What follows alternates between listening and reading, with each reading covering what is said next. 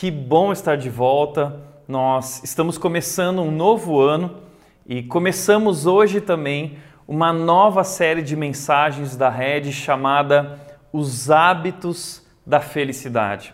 Essa é uma série baseada na carta de Paulo aos Filipenses. E nós vamos falar sobre esse assunto felicidade, porque todo começo de ano nós construímos expectativas, uh, esse desejo de viver um bom ano, de viver o melhor ano das nossas vidas. Nós fazemos uma lista de resoluções, de decisões, de mudanças que queremos fazer na nossa vida para ir em busca da felicidade.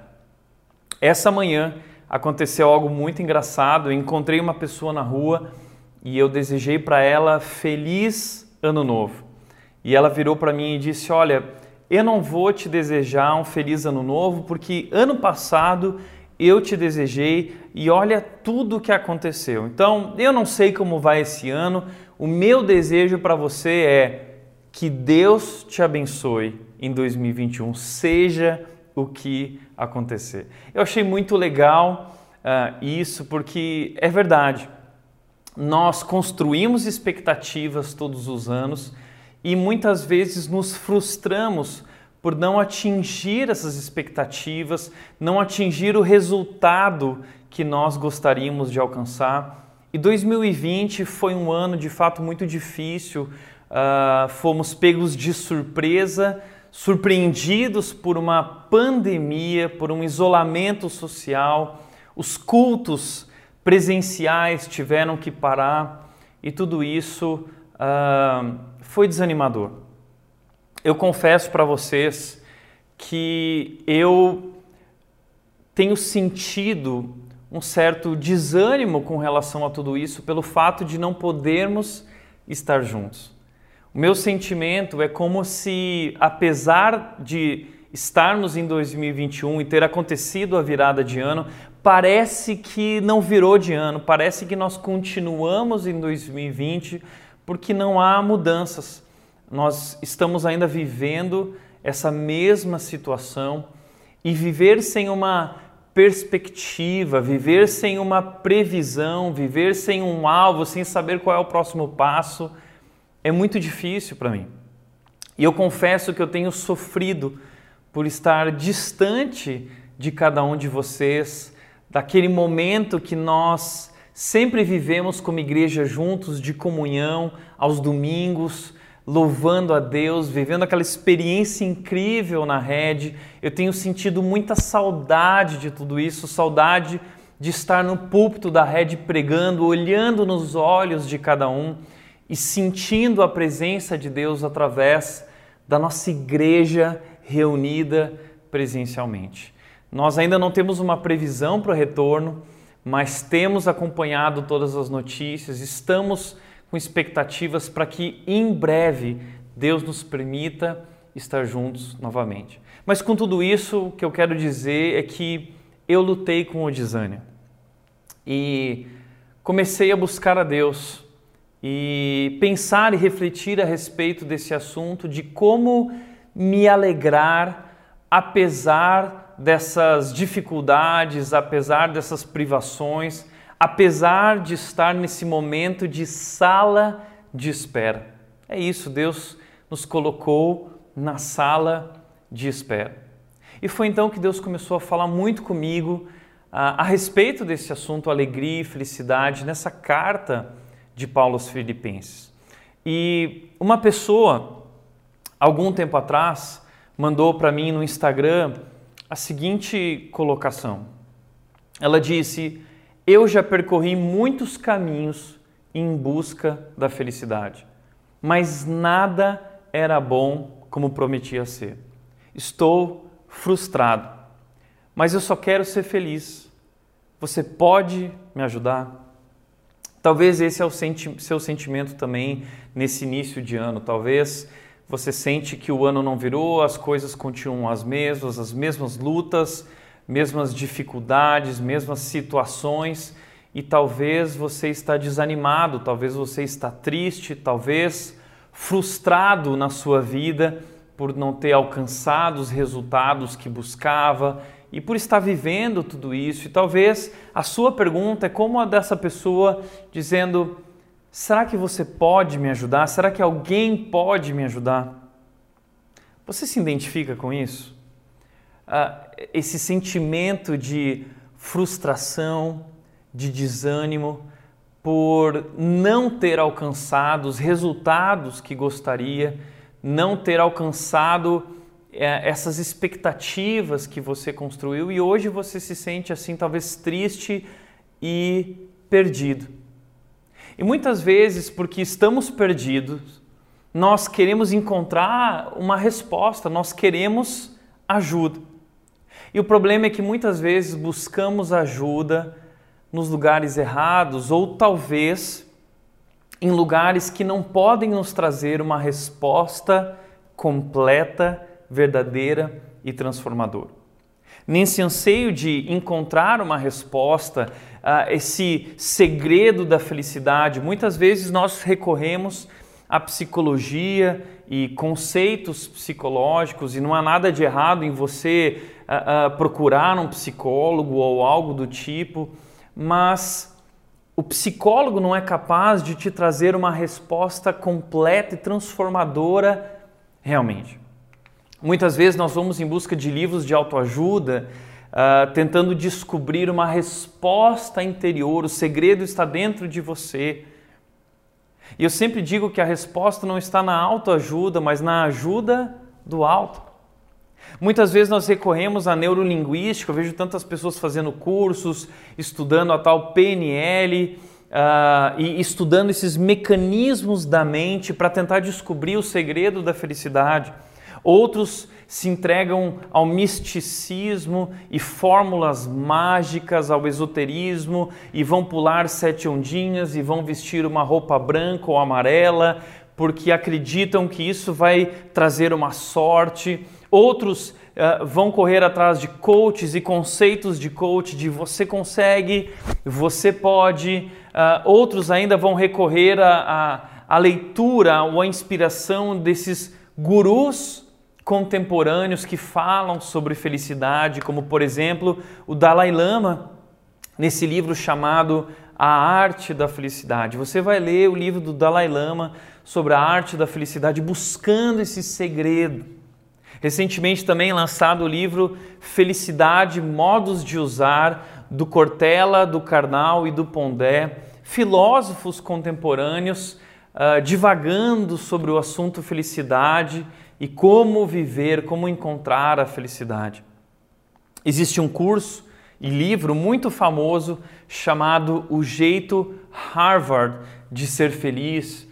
E sempre que nós vemos essas propostas, isso nos instiga a curiosidade, porque interiormente temos esse grande desejo, talvez eh, esse desespero interior de encontrar uma resposta, algo que realmente nos satisfaça, algo que finalmente nos faça realmente feliz.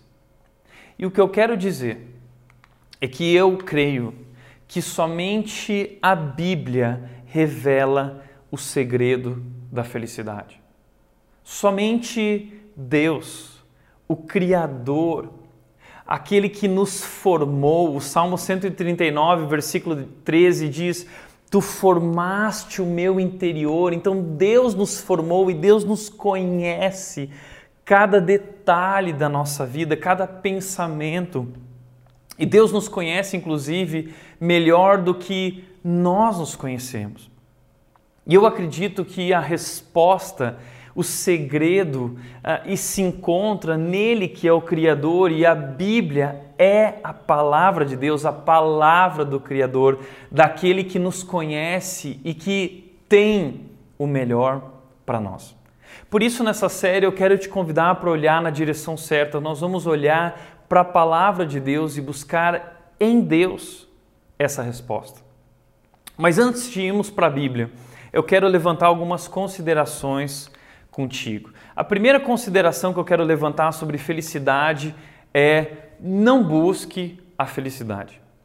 Não busque a felicidade. Tiago, como assim não busque a felicidade? A felicidade não é algo que nós buscamos ou devemos buscar. Pelo contrário, como disse Viktor Frankl, ele disse que o que atrapalha a felicidade é a busca pela felicidade. Porque a felicidade, ela não é uma meta. A felicidade não deve ser uma meta. A felicidade não é algo que eu vou atrás, não é um alvo. A felicidade, ela é uma consequência. A felicidade, ela é um resultado eh, de uma maneira nova de viver, novas atitudes, novos pensamentos a partir de algo que Deus faz em nossas vidas. A felicidade é um subproduto de um novo jeito de viver através dessa transformação que Deus opera em nossas vidas. Então nós não devemos colocar a felicidade como meta, mas colocar como meta essa nova vida que Deus nos convida a viver. Terceira consideração que eu gostaria de colocar é que a felicidade baseada em acontecimentos é temporária. E nós temos o costume de condicionar a nossa felicidade e alegria às nossas circunstâncias. Se as coisas vão bem, nós estamos bem felizes. Se as coisas vão mal, nós nos abatemos, nós nos frustramos, ficamos tristes. Muitas vezes questionamos a Deus por que Deus, será que o Senhor realmente é bom? Porque as coisas não aconteceram como eu acho que elas deveriam acontecer. Esse é o nosso problema. Nós estamos condicionando a nossa felicidade às circunstâncias. E a felicidade não depende das circunstâncias. É isso que nós vamos descobrir durante essa série. Mas em quarto lugar, quarta consideração é que a felicidade permanente pode ser construída através de novos hábitos. Existe uma felicidade perene uma felicidade completa, uma felicidade permanente que pode ser construída em nossas vidas a partir de escolhas interiores em nosso coração e hábitos no nosso coração. Como assim, Tiago? É sobre isso que eu quero falar com você e quero te apresentar no dia de hoje. Eu quero te convidar a abrir a sua Bíblia, acompanhar a gente na carta de Paulo aos Filipenses. Nós vamos conhecer, começar pelo final, lá no capítulo 4, o versículo 12. Paulo disse o seguinte: Aprendi o segredo de viver contente em toda e qualquer situação. Seja bem alimentado, seja com fome, tendo muito ou passando necessidade. Uau! Eu aprendi o segredo, o segredo de viver contente em toda e qualquer situação, seja o que for. Qual é esse segredo? E por que Paulo, Tiago, é diferente de todas essas outras pessoas? Eu quero dizer por que ele é diferente uh, da questão da psicologia, porque é diferente da neurolinguística, do coach, dos gurus. Por que, por que Paulo é diferente? Porque Paulo é alguém que conhece a Deus e foi transformado por Deus.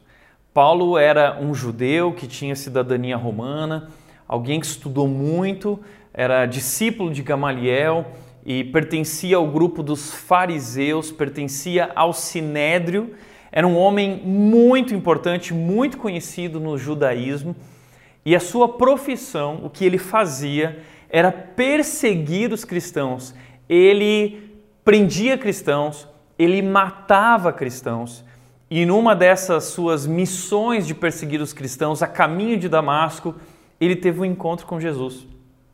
E Jesus então perguntou para ele: Saulo, Saulo, por que me persegues? Então Jesus se revela a Paulo. E Paulo então descobre a verdade. E ele se rende a Jesus e ele tem então sua vida completamente transformada por Deus. E aquele que antes então perseguia e matava cristãos, agora se torna um cristão e passa a se tornar um dos cristãos mais importantes de toda a história ao dedicar sua vida sacrificialmente para levar a mensagem de Jesus, a verdade de Jesus, a várias pessoas. Paulo se torna um apóstolo, Paulo se torna um missionário, Paulo vai implantar diversas igrejas e uma das igrejas que Paulo implantou é essa igreja. Paulo plantou uma igreja na cidade de Filipos, que era uma cidade na Europa, é a primeira igreja ali no continente europeu. Era uma cidade uh, uh, uh, que pertencia a, a, Roma, né? ao governo romano. Existia ali uma base militar muito forte em Filipos. Era uma cidade importante e, e Paulo gostava de ir a cidades importantes porque sabia o alcance que o evangelho teria alcançando esses lugares de forma estratégica. E ele plantou uma comunidade ali, uma igreja na cidade de Filipos. Você pode descobrir detalhes sobre como tudo isso aconteceu lá no livro de Atos, capítulo 16, que revela essas viagens missionárias de Paulo e todas essas igrejas que ele foi plantando ao longo do tempo. E, e Filipos foi uma igreja assim. E depois de muito tempo, Paulo escreve uma carta a essa igreja uma, é, por duas razões. Ele escreve a carta para agradecer, porque ele está preso nesse momento em que ele escreve a carta, e essa igreja enviou uma oferta para ele, e ele quer agradecer por essa generosidade dessa igreja. Mas ele também escreve essa carta para alertar essa igreja sobre problemas que eles estavam enfrentando, problemas internos e problemas externos, mas esses problemas nós vamos descobrir ao longo da série enquanto nós desvendamos essa carta juntos. O que eu quero por agora é começar pensando nessa questão do segredo da felicidade. Eu quero te mostrar uh, a importância do que Paulo está dizendo para nós aqui. Aprendi o segredo de viver contente em toda e qualquer situação. Talvez você pense assim: ah, mas para Paulo é fácil falar, olha só como Deus abençoou Paulo. Não, não, nada disso. Paulo passou por circunstâncias e situações muito difíceis. Eu quero te mostrar algumas dessas circunstâncias e situações, ok? Em primeiro lugar, Paulo foi perseguido em Damasco. E viveu um certo tipo de perseguição por pessoas que não acreditavam na conversão dele, é, não, Paulo está se fingindo, Paulo é um agente infiltrado, é, Paulo é um espião, Paulo uh, uh, e foi perseguido também por pessoas do judaísmo também. Depois ele foi para Jerusalém querendo pregar para aqueles que ele conhecia lá em Jerusalém, outros fariseus e tudo mais. E ele foi, uh, queriam matar Paulo, então pegaram Paulo e mandaram ele de volta para casa. Ele foi dispensado e levaram ele de volta para Tarso, mandaram ele de volta para Tarso, que era a cidade natal dele, a cidade onde ele nasceu, e ali ele foi esquecido em Tarso. Paulo passou cerca de sete anos depois da sua conversão dentro de casa. Depois, Paulo foi apedrejado em lista. Depois, Barnabé foi buscar Paulo lá em Tarso, na casa dele. Paulo, vamos lá. Convidou Paulo a, a começar com ele um trabalho ali, eh, ajudar no trabalho em Antioquia. Depois, a partir de Antioquia, começaram a viajar para vários lugares. Então, ele foi, quando foi pregar o evangelho em Listra, ele foi apedrejado. Imagina você ser apedrejado publicamente. Depois, quando ele estava em Filipos, nessa cidade para a qual ele está escrevendo a carta, quando ele começou a igreja ali, ah, uma mulher chamada Lídia se converteu e eles curaram uma mulher que estava endemoniada e ela fazia adivinhações e os seus donos, donos dessa mulher ganhavam dinheiro com suas adivinhações. E aí esses homens ficaram muito bravos, chamaram as autoridades que mandaram prender Paulo e eles açoitaram Paulo e Silas e jogaram Paulo e Silas na prisão, presos em um tronco. Uh, depois Paulo foi espancado em Jerusalém, Paulo volta para Jerusalém e os judeus ficam indignados, e a Bíblia diz que com muita violência eles começaram a bater e espancar Paulo, de tal forma que um militar romano precisou intervir e eles tiveram que proteger Paulo e prenderam Paulo novamente lá em Jerusalém e tiveram que tirar Paulo de Jerusalém e mandá-lo para Cesareia, porque não tinha clima ali em Jerusalém, queriam matar Paulo. Eles queriam literalmente matar e Paulo foi espancado. Ali em Cesareia, então, Paulo foi acusado e aí ele foi enviado para Roma para ser julgado em Roma, porque Paulo apelou para um julgamento romano, afinal de contas, ele era tinha cidadania romana. Ele sofreu então um naufrágio no mar. Paulo passou 14 dias sem comer, não tinha comida, eles ficaram à deriva no mar durante 14 dias, perdidos no meio de uma tempestade onde eles perderam tudo. Depois disso, eles foram cair numa ilha chamada Malta. Quando ele chega nessa ilha, uma cobra muito venenosa vem e morde Paulo. E aí as pessoas olham e falam assim: olha, esse cara realmente deve ser uma pessoa muito ruim, porque olha tudo que acontece na vida dele. Aí Paulo não morreu, e aí todo mundo falou assim: não, peraí, esse cara deve ser um deus, porque a cobra picou ele, extremamente venenosa, e ele não morreu. Então, Paulo está vivendo uma série de circunstâncias difíceis até que ele foi preso lá em Roma, e é nessa prisão que Paulo escreve então a carta aos Filipenses. Então entenda, Paulo está vivendo um tempo de privação. Paulo está vivendo como a gente, em isolamento social. Ele está distante das pessoas que ele ama, ele não pode mais fazer o que ele fazia antes. Paulo está preso. E é nesse contexto que Paulo diz: Eu aprendi o segredo de viver contente em toda e qualquer situação. Uau!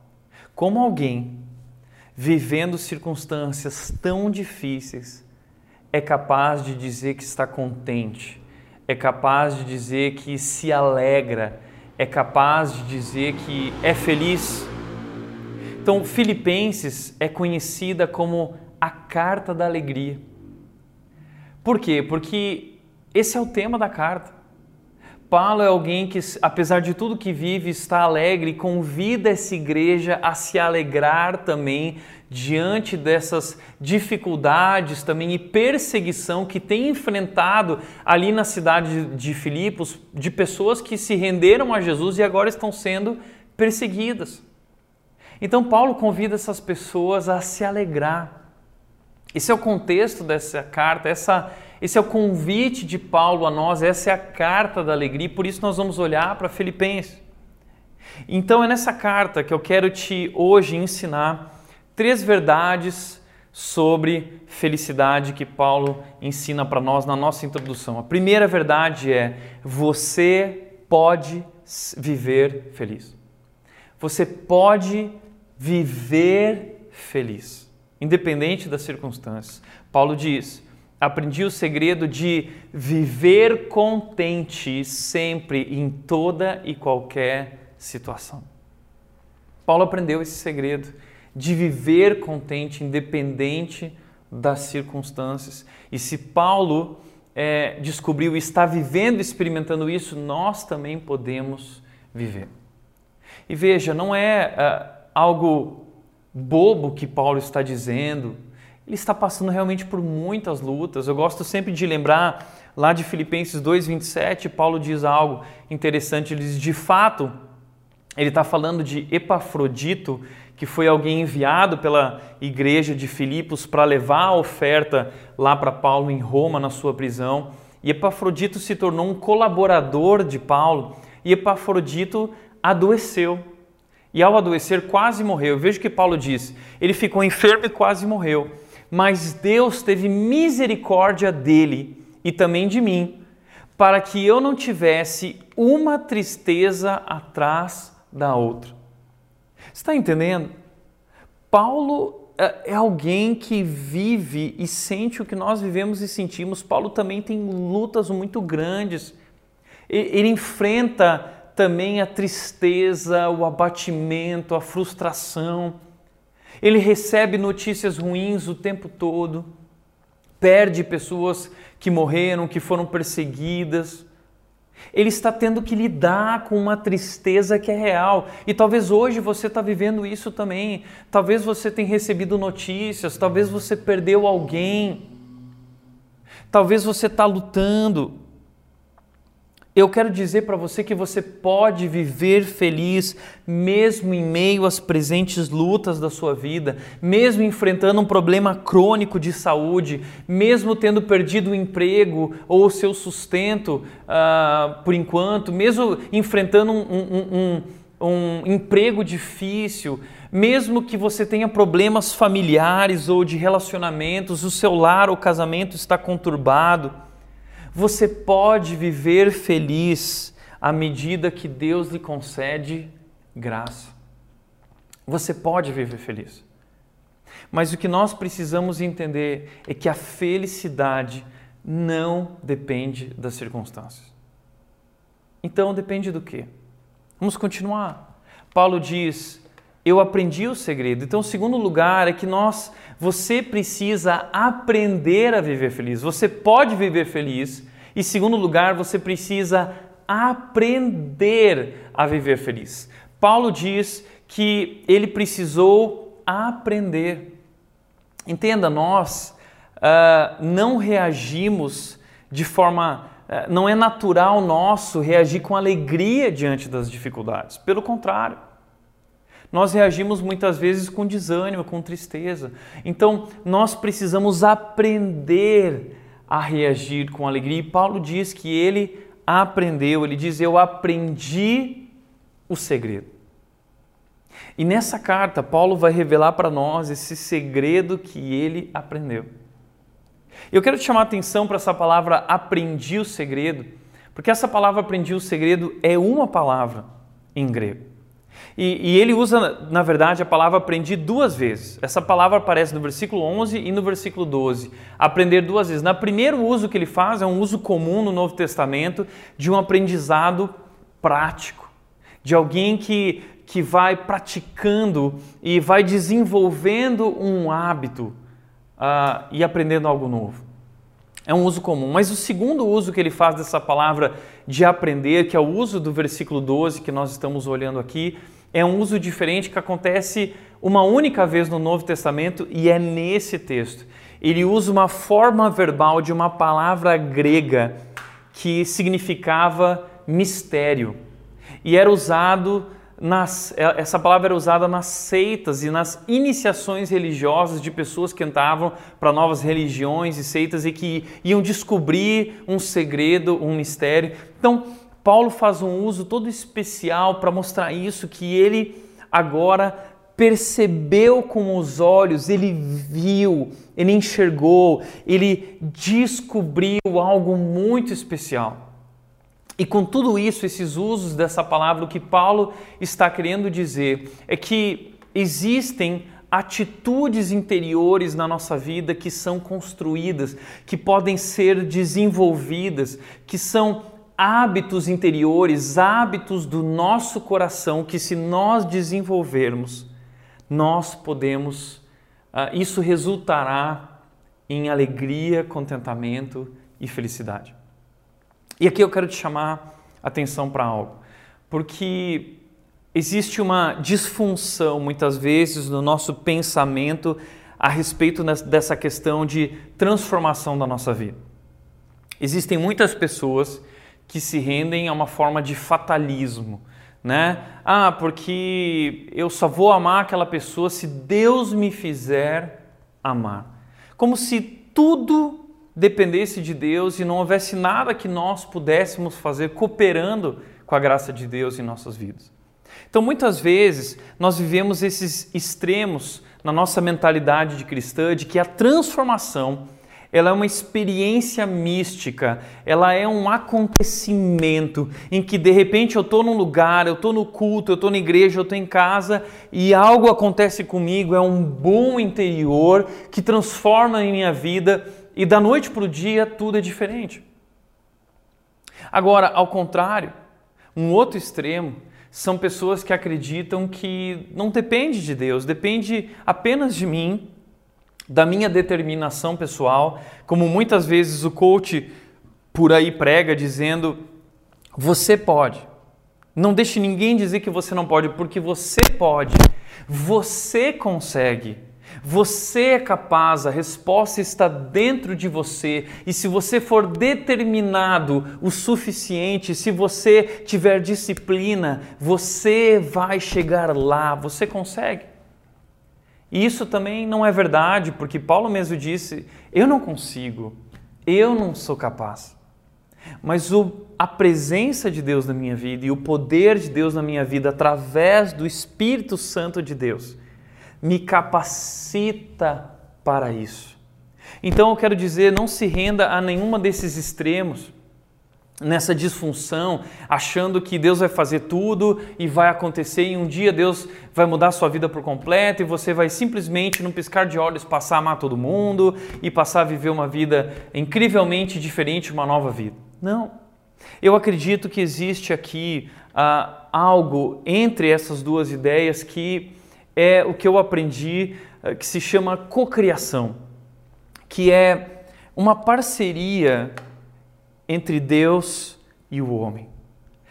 Deus, através do que ele fez na cruz, através do poder do Espírito de Deus em nós, nos capacita para que nós possamos fazer escolhas interiores e treinar o nosso coração para viver uma transformação. Então a cocriação significa isso, Deus é o criador e, e, tudo depende dele, é o Deus soberano, mas ele nos convida a participar também da história da criação, desenvolvendo essa criação e na, e na nossa transformação isso também é verdade. Deus ele nos transforma através da, do que Cristo fez na cruz e da presença do Espírito Santo de Deus em nós, mas ele nos convida a participar dessa transformação através de um processo que se chama santificação. A gente vai ver isso aqui na carta de Filipenses. E à medida que nós abrimos nosso coração e a nossa mente para que Deus opere, para que Deus faça a sua obra, nós então, à medida que nos dispomos a isso, Deus vai transformando a nossa vida completamente. É por isso que Paulo diz no versículo 13, ele vai revelar o segredo principal, a base de tudo que ele está falando, do segredo da felicidade é tudo posso naquele que me fortalece. Tudo posso naquele que me fortalece. E a gente precisa tomar cuidado com esse texto, porque infelizmente ele é um dos textos mais usados fora do contexto.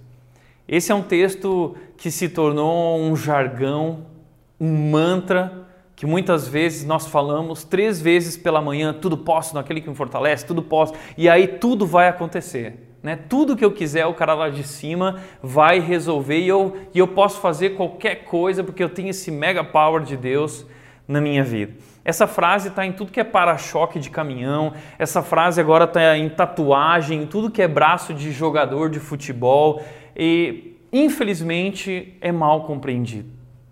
Deixa eu te explicar o que Paulo está querendo dizer. A palavra que ele usa aqui, posso, não é a palavra de poder, no sentido de que eu posso fazer qualquer coisa, mas a palavra aqui que ele usa, o uso que ele tem dessa palavra é de alguém que está sendo capacitado por Deus para algo. E o que Paulo está querendo dizer é que, com a presença de Deus na minha vida agora, eu sou capaz, eu sou capacitado, eu sou é, é, potencializado para enfrentar qualquer situação. Não existe situação que eu não consiga lidar, porque agora, com a presença de Deus na minha vida, eu sou capaz de enfrentar o que acontecer, o que for. A presença de Deus na minha vida faz essa diferença. E a presença de Deus na minha vida é que me fortalece me traz força. A palavra fortalece que Paulo usa aqui, ele usa num tempo verbal que é o particípio no grego, que traz a ideia de uma ação contínua.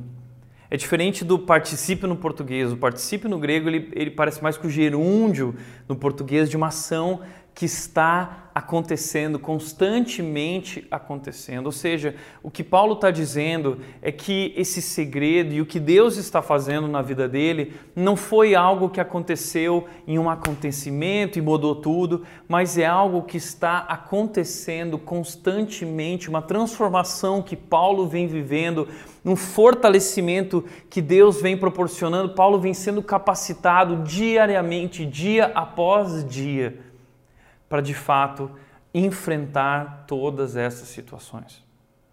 Então, se Paulo aprendeu, uh, o que Paulo está nos convidando é também para aprender, porque isso não é natural nós humanos lidar dessa maneira, mas nós também podemos aprender e desenvolver isso. E que nós precisamos entender que o que Paulo está dizendo é que a verdadeira alegria não é a ausência de problemas, mas é a presença de Deus em nossas vidas, nos trazendo poder e nos tornando capazes de lidar e enfrentar todas essas situações difíceis que nós enfrentamos. Mas em terceiro e último lugar, o que eu quero dizer é que você deve escolher viver feliz. A alegria, o contentamento, a felicidade é uma escolha. Veja o que Paulo diz em Filipenses capítulo 4, versículo 4, ele diz: "Alegrem-se sempre no Senhor". Novamente direi: alegrem-se. Ou seja, sempre. Alegrem-se o tempo todo, seja o que for, tomem essa decisão, façam essa escolha de se alegrar. É isso. Alegria, felicidade é uma escolha. Como assim uma escolha? Deixa eu te mostrar o que Henry Nouwen, um teólogo é, e padre escocês, ele diz, norueguês, ele disse o seguinte: pode parecer estranho dizer que a alegria é o resultado de nossas escolhas. Pode parecer estranho, que nós achamos que a alegria é algo que acontece. Mas ele diz: com frequência imaginamos que algumas pessoas têm mais sorte do que outras e que sua alegria ou tristeza dependem das circunstâncias da sua vida. Ah, ele é feliz porque olha tudo que ele tem, olha que vida boa. Eu estou vivendo essa situação porque olha como eu estou. Olha o que ele diz: é, sobre a qual não tem controle. No entanto, temos uma, uma hipótese de escolha, não tanto em relação às circunstâncias da nossa vida, quanto em relação à maneira como reagimos a essas circunstâncias. E ele diz então: algumas pessoas tornam-se ásperas à medida que envelhecem, outras envelhecem alegremente. Isso não significa que a vida daqueles que se tornam ásperos tenha sido mais dura do que daqueles que se tornam alegres, mas significa que foram feitas diferentes escolhas, escolhas interiores, escolhas do coração. É isso. A felicidade não é um acidente, não é algo que simplesmente acontece. A felicidade é uma escolha. E não simplesmente a escolha de ser feliz, mas a, a escolha interior de confiar em Deus, a escolha interior de agradecer, a escolha interior de crescer, a escolha interior de descansar em Deus, seja o que for, são decisões que nós tomamos no nosso coração e que nós treinamos o nosso coração. Por isso, como também disse William Barclay, uh, e um livro muito bacana que eu quero indicar, O Segredo do Contentamento, do William Barclay, em que ele fala sobre Filipenses e sobre contentamento também, um livro muito bacana. Ele diz: precisamos desenvolver a felicidade que não se baseia em fatos externos, mas vem de dentro isso requer a graça de Deus. É por isso que eu estou dizendo que eh, não adianta você procurar na psicologia, no coach, no guru, porque essa felicidade requer a graça de Deus, a presença de Deus em nós. Somente isso pode realmente nos fazer felizes. Como diz lá no Salmo 1, como é feliz aquele que medita na palavra de Deus. Tiago 1,25 diz que uh, feliz é aquela pessoa que buscou na palavra também a, a, aquilo que traz vida e que liberta. A felicidade nós encontramos em Deus, requer a graça de Deus na nossa vida, mas também requer empenho no treinamento espiritual do nosso coração. Olha que interessante. A felicidade não depende de fatores externos, ela é uma escolha interior mas ela requer a graça de Deus e o treinamento do nosso coração. Por isso, agora eu quero te mostrar uma fórmula matemática uh, da transformação da nossa vida, e, e é através dessa transformação que nós temos como resultado a felicidade. A felicidade é uma consequência, a felicidade é um resultado da graça de Deus em nossa vida, mas hábitos interiores do nosso coração, escolhas interiores do nosso coração. Então, essa série é sobre isso. Eu quero te convidar não a buscar a felicidade, mas eu quero te convidar a buscar a Deus e a treinar o seu coração nesses hábitos interiores que podem transformar o teu interior e transformar a tua vida totalmente e te levar a experimentar essa felicidade de se alegar sempre, de viver contente em toda e em qualquer situação. Eu quero te convidar a olhar nessa série para cinco hábitos. Cinco hábitos que eu vejo na vida de Paulo através dessa carta. Cinco áreas em que nós precisamos treinar o nosso coração, escolhas interiores que devemos fazer diante dos problemas, diante do sofrimento, diante de tudo que nós temos enfrentado. Essa série é sobre isso, sobre esses hábitos do coração que, com a graça de Deus, resultam em felicidade. E eu não quero te deixar na mão, não quero te deixar na curiosidade. Eu quero começar a encerrar a mensagem com o primeiro hábito, porque eu já quero hoje te fazer um desafio para que você coloque em prática durante essa semana o primeiro hábito. Nós estamos encerrando, mas eu quero deixar com você o primeiro hábito, ok? E o primeiro hábito que Paulo desenvolveu é o hábito de agradecer. E gratidão é uma decisão do coração, gratidão é uma escolha interior. A gratidão não acontece naturalmente, nós não somos naturalmente gratos. Nós precisamos exercitar. E essa é a vontade de Deus. Por isso, Paulo disse lá em Tessalonicenses 5,18: Paulo disse: Sejam gratos em todas as circunstâncias, pois essa é a vontade de Deus para vocês em Cristo Jesus. Nós precisamos, devemos ser gratos em todas as circunstâncias. É uma ordenança que nós devemos ser gratos. E como Paulo disse em Filipenses 4:4, nós devemos nos alegrar sempre, é uma ordenança. E não depende das circunstâncias. Devemos nos alegrar no Senhor. E temos tantos motivos, tantas razões. E isso que é legal da carta de Filipenses. A carta de Filipenses é uma carta de gratidão. A carta de Filipenses, como eu já disse, foi escrita por dois propósitos. O primeiro, agradecer pela generosidade dessa igreja que está contribuindo com Paulo, porque Paulo não pode mais trabalhar, Paulo está preso, Paulo está em isolamento, Paulo está vivendo privação. E Paulo já enfrentou tantas situações e essa igreja, então, tão generosa, contribui novamente com Paulo. E Paulo escreve essa carta cheio de alegria para agradecer essa igreja por essa demonstração de cuidado e de amor de Deus. Paulo está feliz. E além disso, além de agradecer, ele escreve também para alertar essa igreja de coisas que veremos mais para frente. Mas veja que o interessante é que essa carta ela começa com gratidão e ela termina com gratidão. Paulo começa dizendo aos filipenses, lá no versículo 1, capítulo 1, versículo 13, agradeço a meu Deus toda vez que me lembro de vocês. Eu agradeço a Deus quando eu me lembro de vocês. Uh, em todas as minhas orações em favor de vocês, sempre oro com alegria. Paulo está agradecendo pelas pessoas que Deus colocou na vida dele, agradecendo pela vida do pessoal de Filipos, agradecendo por essa igreja, agradecendo pelo que Deus está fazendo na vida deles uh, e orando para que Deus continue essa obra. Ele diz em Filipenses 1,6: aquele que começou a boa obra na vida de vocês vai completá-la. E eu estou orando para que Deus dê sabedoria para vocês. Eu estou orando para que Deus dê, ajude vocês a viverem uma vida pura e íntegra. Eu estou orando, ele continua no capítulo 1 dizendo: Eu estou orando para que Deus ensine vocês a amar. Nós vamos ver tudo isso durante a nossa série. Então ele começa com gratidão e ele termina com gratidão no capítulo 4, versículo 10.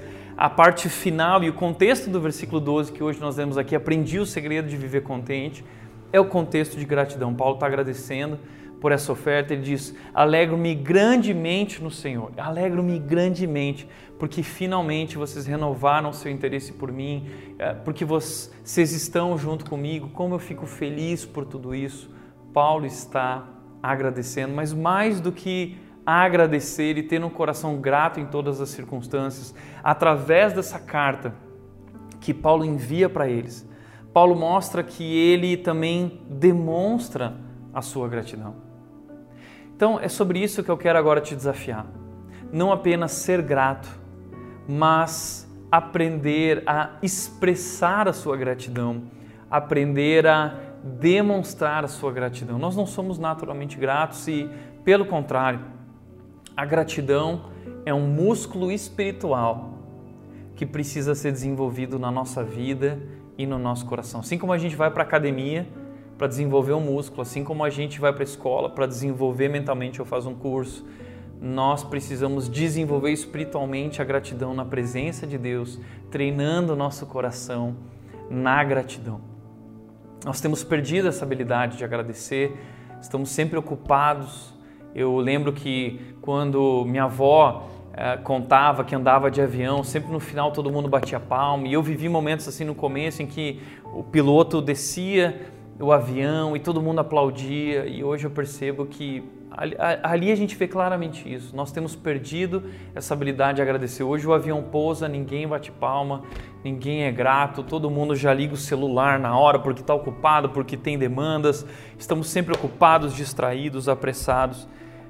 E nós paramos de perceber as dádivas que Deus nos deu, tantas bênçãos que Deus nos deu como diz no Salmo 45, que eu adoro de Davi, Davi diz que Deus é um Deus tão grande e maravilhoso e Ele tem planos tão incríveis, tem lhe abençoado tanto.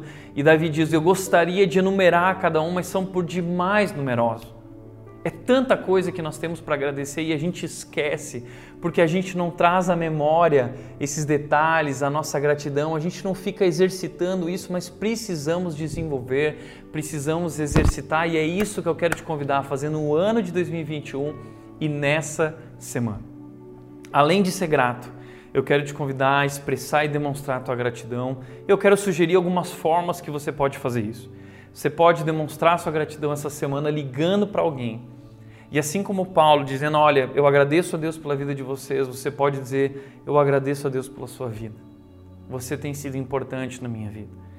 Você é um grande amigo para mim, uma grande amiga. Deus usou a sua vida na minha vida. Eu agradeço a Deus pela sua vida. Você pode presentear alguém reconhecendo o valor que ela tem na sua vida. Paulo está sendo presenteado com essa oferta porque ele foi alguém importante para eles e tem sido alguém importante. E uma maneira de eles reconhecerem o valor de Paulo e ajudarem Paulo é presenteando. Você também pode fazer isso. Você pode também orar por alguém. Paulo demonstra sua gratidão orando uh, por essas pessoas que foram generosas com ele. Você pode orar por essas pessoas que você é grata também. Você pode escrever uma carta, como Paulo escreveu uma carta. Escreve uma carta, manda para essa pessoa, que lindo, que gostoso, inspirador, motivador, encorajador receber uma carta no começo de ano é, com palavras de gratidão. Você pode também fazer um post. Ah, não, Thiago, carta é um negócio meio antigo, né? Eu vou fazer um post no Instagram, no Stories, no Facebook. Seja como for, demonstre a sua gratidão.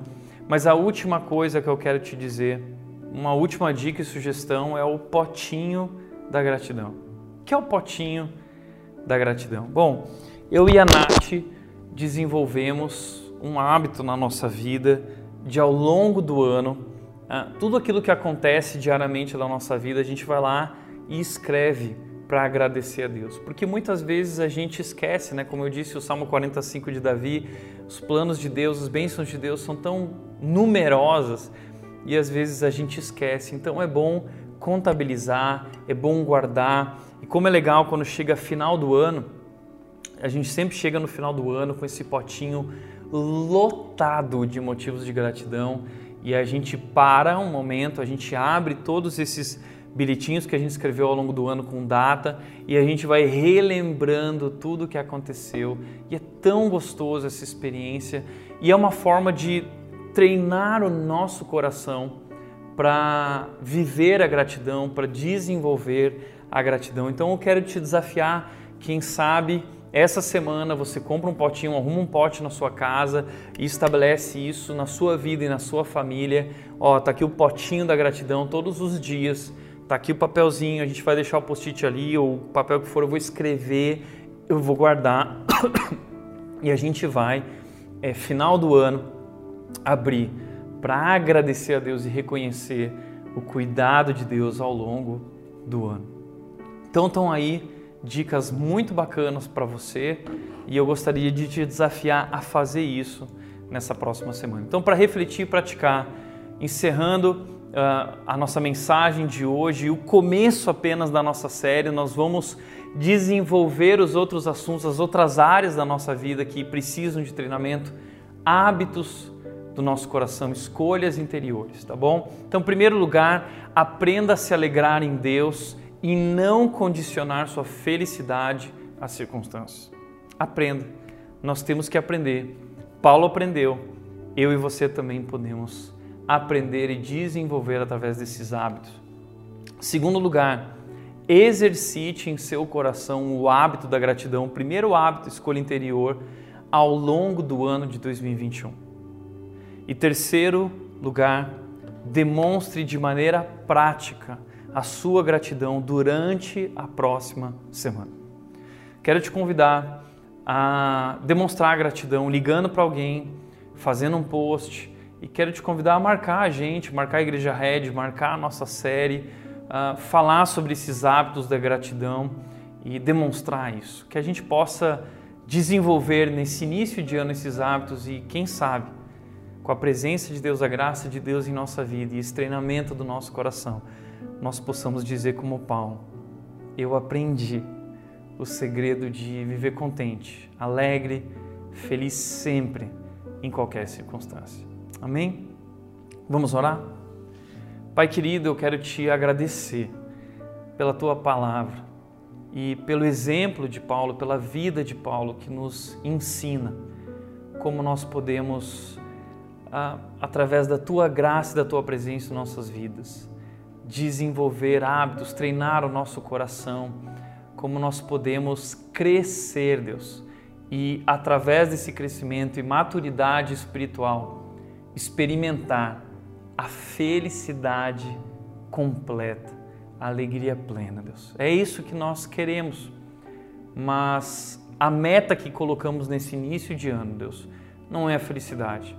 A meta que nós colocamos, Deus, é que nós queremos viver na tua presença nós queremos experimentar a tua graça, porque, como tu disse para Paulo, a tua graça basta, a tua graça é suficiente. E com a tua graça, a tua presença, o teu poder em nós, através do teu Espírito, nós queremos crescer nesse ano, desenvolvendo novos hábitos e experimentar através disso essa transformação espiritual na nossa vida. Pai, colocamos nossas vidas diante de Ti e durante essa semana nós queremos exercitar a nossa gratidão e demonstrar a nossa gratidão a Ti e às pessoas especiais que o Senhor tem colocado em nossas vidas. Pai, assim oramos em nome de Jesus. Amém. Obrigado pelo seu tempo conectado aqui com a gente. Espero de fato que Deus tenha falado com você e que nós possamos nesse ano crescer juntos. Estamos encerrando, fique agora com uma música que nossa banda preparou muito especial também e louve a Deus exercitando a gratidão pelo amor, o cuidado dele em nossas vidas. Deus te abençoe.